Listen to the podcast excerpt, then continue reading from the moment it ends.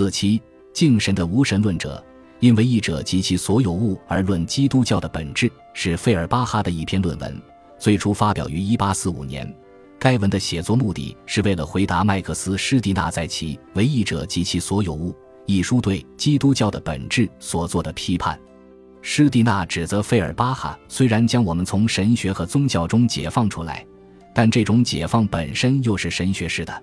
他否定了上帝主词，却又把属神的东西保存下来，小心翼翼地存留了上帝的各个宾词。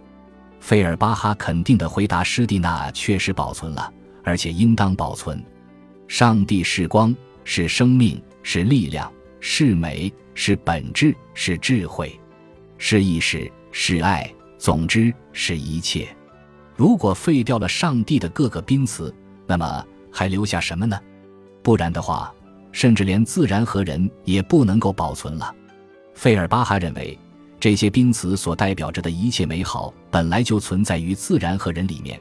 是人所具有的属自然的特性，把它们从上帝转移到人里面来，使得他们具有了人性，变得世俗平常。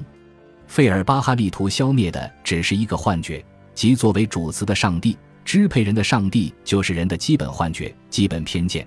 随着这个幻觉的消灭，人出现的一切幻觉、人所有的一切偏见、人受到的一切非自然的限制，也都将消灭。人是人的上帝，不过是说对上帝的信仰仅仅是人对自己的信仰。他想揭示的是属神的东西，并不是真正属神。上帝并不是上帝，而只是那自己爱自己，并且还是最高限度的自己爱自己、自己确立自己和自己确认自己的属人的实体。在费尔巴哈看来，人就是人的上帝、至高实体这一命题和另外一个命题，并没有神学所认为的那种上帝。至高实体是一回事，其含义是一样的，但是后一个命题表达出事情的本质是无神论式的，也就是说，它是否定的表达出来的，而前一个命题是肯定的表达出来的，它实践的和宗教的表达出事情的本质。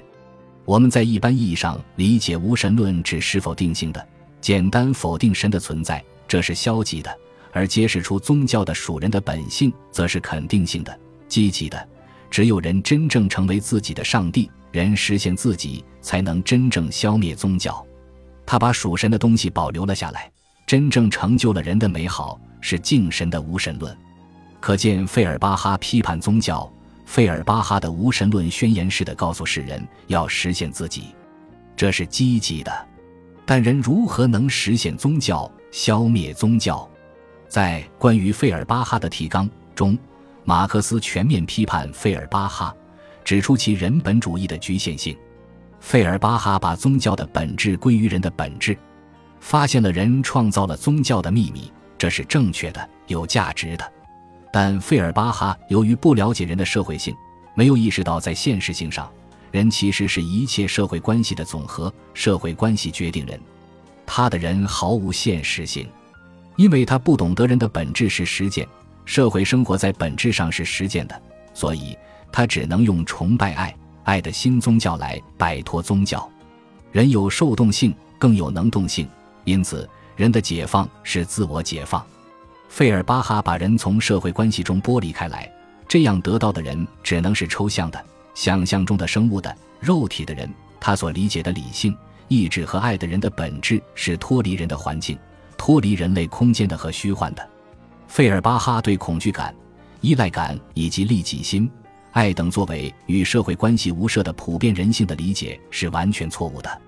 诚如马克思在关于费尔巴哈的提纲中批判的那样，费尔巴哈没有对现实的本质进行批判，他没有将对象现实作为人的感性活动和实践来理解。他理解的宗教感情是固定、永恒而抽象的，他只能把人的本质理解为类。